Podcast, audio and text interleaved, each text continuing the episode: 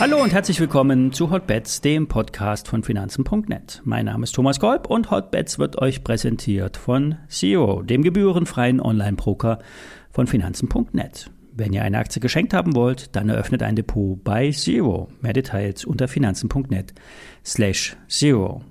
Vorab der Risikohinweis, denn wie immer, alle nachfolgenden Informationen stellen keine Aufforderung zum Kauf oder Verkauf der betreffenden Werte dar. Bei den besprochenen Wertpapieren handelt es sich wie immer um sehr volatile Anlagemöglichkeiten mit hohem Risiko. Dies ist keine Anlageberatung und ihr handelt auf eigenes Risiko. Zum Wochenende ein Blick auf den Long Trade bei Bayer. Die Aktie hat sich extrem gut entwickelt und hier zeigt sich, wenn eine Aktie Momentum hat, sprich eine Bewegungsrichtung aufgebaut wurde, kann die Erholung weit tragen. Der Bayer Turboschein hat sich mittlerweile mehr als verdoppelt und nun können die Gewinne eingestrichen werden. Zwar geben die Experten noch Kursziele von 75 Euro an, doch Hebeltrades sollten nach solchen Gewinnen aufgelöst werden. Es kann jederzeit zu Gewinnmitnahmen kommen. Fundamental spricht derzeit viel für die Bayer. So könnten ja die laufenden Klagen die könnten keine neuen Belastungen mehr bringen. Es könnten sogar durch US-Gerichte äh, ein Ende der Glyphosat-Geschichte eingeleitet werden. Möglicherweise wird auch der Bayer-Vorstand in diesem Zusammenhang seinen Hut nehmen müssen. Für ein paar Ankerinvestoren gilt ja der Grundsatz, nach so einem Übernahmedesaster von Monsanto muss ja auch jemand die Verantwortung übernehmen. Und das könnte dann im Umkehrschluss einen Neuanfang bedeuten. Operativ sind die Aussichten im pharmazeutischen Sektor gut. Neue Medikamente aus der Pipeline kommen auf den Markt und sichern so das kontinuierliche Wachstum. Auch der Agrarsektor wird zwar belastet durch die Ukraine-Krise, aber Bayer meldet hier derzeit keine großen Belastungen. Wer mittelfristig weiter an die Erholung glaubt, kann die Bayer halten. Der kurzfristige Bayer Long Trade sollte ausgereizt sein. Gewinnmitnahme lautet meine Empfehlung.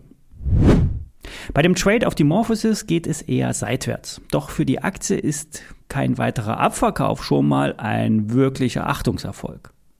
So machten ja Einschätzungen der Bärenberg Bank etwas Furore, als sie mit der Bewertung für das Medikament Pelapresib eine Überraschung aus dem Hut zauberten. Nach Meinung der Analysten hat das Blutkrebsmedikament das Potenzial, die, die, die Bewertung der Aktie deutlich nach oben zu treiben. Sogar ein Kursverdoppler schließen die Analysten nicht aus. Die Daten zur Studie 3 hatten zum Jahresende die Wirksamkeit der Therapie bestätigt und hier soll mit einer Kombinationstherapie die derzeitige Standardtherapie unterstützt werden. Hier ein persönlicher Hinweis, ich bin sowohl in die Aktie von Morphosis als auch in den Hebelschein investiert.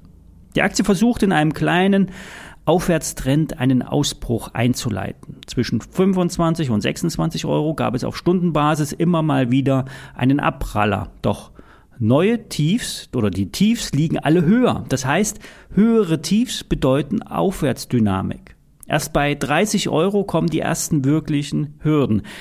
Doch der lange Abwärtstrend scheint gebrochen zu sein. Die gleitenden Durchschnitte ziehen nach oben. Die Hoffnung bleibt, jetzt kommt die Trendwende. Erst unter 22 Euro würde sich die Lage wieder eintrüben. Der Schein die WKN äh, stelle ich euch wieder mal in die Shownotes. Ähm, der, äh, der bleibt in meinem Depot. 30 Euro Kursziel in der Aktie.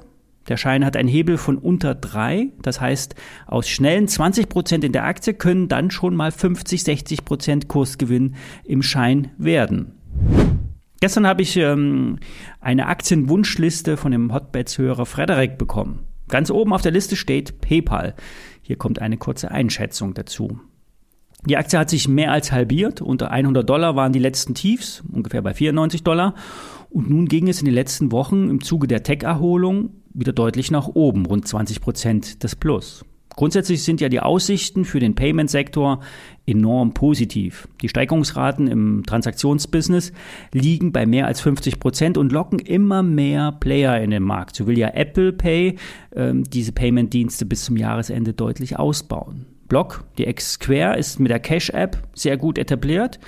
Ähm, hier erwarten die Analysten extreme Steigerungsraten und auch noch eine breitere Marktdurchdringung dieser App, die in Europa gar nicht so bekannt ist.